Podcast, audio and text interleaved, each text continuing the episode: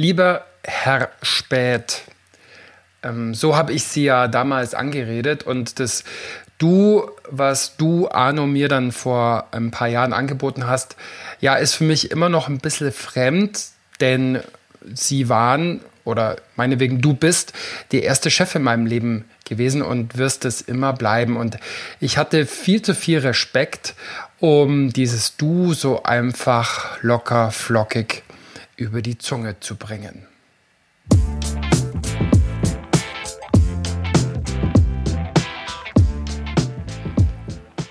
Hallo bei Positiv Führen, dem Podcast von und mit Christian Thiele. Mehr Leistung, mehr Glück, mehr Erfolgserlebnisse und Sinnhaftigkeit im Job.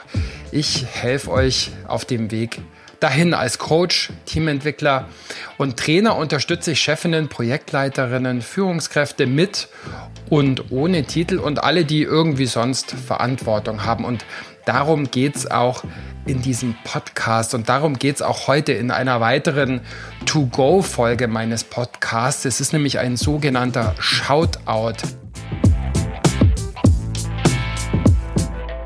Ein Shoutout an eine ganz besondere Person für mich, meinen ersten Chef, Herrn Spät. Oder wie ich dann später gelernt habe, Arno.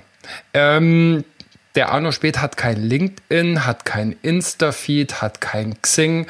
Ich hoffe, er hört äh, Podcast trotzdem. Notfalls muss ich den irgendwie zu ihm tragen und ihm vorspielen.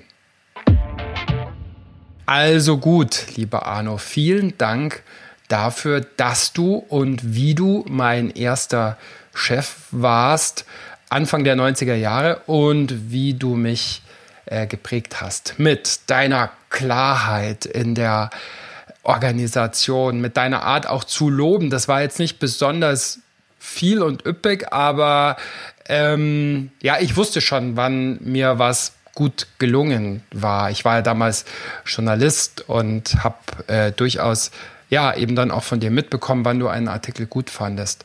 Habe auch mitbekommen, was du schlecht gefunden hast, ähm, was du kritisiert hast, aber das konnte ich immer super gut ja äh, nehmen und daraus was lernen. Ich danke dir auch für das Potenzial, was du in mir gesehen hast, als meine Bewerbung an die Allgäuer Zeitung um ein Volontariat ging und die bei dir fragten, was ist denn das für ein Vogel, der kann ja gar nichts.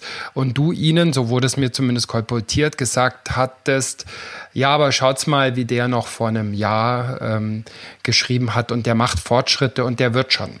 Also dieses Vertrauen, dieses Potenzial, das, das war toll. Ich erinnere mich auch, als ich das erste Mal über eine Bürgerversammlung in Rieden äh, berichtet habe und wo es einen kleinen Skandal gab, äh, weil nämlich die Gemeinde einfach keine zweite Kindergartengruppe einrichten wollte und äh, der Bürgermeister dann versucht hat, auch diese Beschwerden, die da bei der Bürgerversammlung kamen, so ein bisschen runter zu, äh, ja, runter zu dimmen. Und als ich dann in die Redaktion kam und sagte, ja, eigentlich müsste ich darüber schreiben, aber das wird sehr kontrovers, hast du einfach gesagt, ja, Herr Thiele, was meinen Sie? Ist das ein Thema? Sollen wir darüber schreiben? Dann schreiben Sie drüber, samt Kommentar und allem. Ja, und dieses Vertrauen, was du mir als wirklich ganz jungem ähm, Journalisten da geschenkt hast, das fand ich einfach super. Es gab dann auch ganz schön Ärger ähm, für den Artikel und für andere und da hast du mir immer auch den Rücken gestärkt. Ich fand dich auch wahnsinnig gut strukturiert und gut organisiert. Danke dafür. Hm, da hätte ich vielleicht noch ein bisschen mehr mir abschneiden können und lernen können. Ich fand, dass du einfach auch immer sehr, sehr höflich und freundlich warst, so im Umgang mit den Menschen. Auch da warst du ein tolles Vorbild für mich. Und ja, ehrlich gesagt, ich glaube, du hast den EV Füssen ein Stück zu ernst genommen. Das will ich dir jetzt hier an der Stelle nochmal ähm, äh, mitgeben. Ich glaube, Eishockey hat ähm, eine zu große Rolle in der Zeitung gespielt, die du gemacht hast, aber vielleicht verstehe ich dafür auch viel zu wenig davon. Ja, ich hatte auch spätere Chefs, die ich als ganz schlecht organisiert empfunden habe, die mir kein Feedback oder auch den Kolleginnen und Kollegen kein Feedback gegeben haben, die Entscheidungen auch immer wieder und wieder revidiert haben, nicht dazu äh, stehen konnten, die privat wahnsinnig unausgeglichen waren und wahrscheinlich deshalb so herabwürdigend mit mir und mit meinen Mitarbeitern auch umgegangen sind. Chefs, die den Fokus gelegt haben auf Defizite, auf Fehler, auf Schwächen. Chefs, die ja einfach unhöflich waren und auch zynisch waren und wo ich keine wirklichen Werte erkennen habe lassen.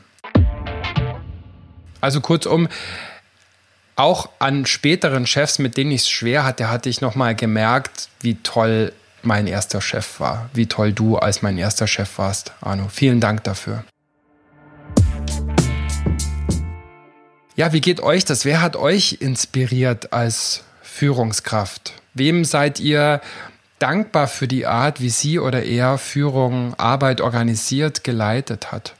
Von wem wollt ihr euch eine Scheibe abschneiden, wenn ihr führt? Wem wollt ihr auf der anderen Seite auch ein Vorbild sein in der Art, wie ihr führt, leitet, Verantwortung übernehmt? Das ist die Seite ähm, so wie. Es gibt aber auch eine anders als Seite. Ja, ich hatte neulich eine Führungskraft im Coaching, die unter anderem unglaublich gut darin zu sein scheint, den Mitarbeitern Dinge zu begründen und zu erklären. Und dann habe ich sie gefragt, ja, wo, woher das denn kommt. Da sagte sie zu mir, ja, mein erster Chef war nämlich jemand, der mir überhaupt nichts erklärt hat, der überhaupt nichts begründet hat. Und da habe ich mir schon ganz früh vorgenommen, ich will es später mal anders machen. Das ist sozusagen so diese anders als Vorbildfunktion von Führungskräften, ergänzend zu der so wie äh, Vorbildfunktion. Also wer dient euch vielleicht auch als Negativfolie? Welche Art von Führung habt ihr erlebt, die ihr so gar nicht weiterführen wollt, weitertragen wollt, wo ihr es total anders machen wollt?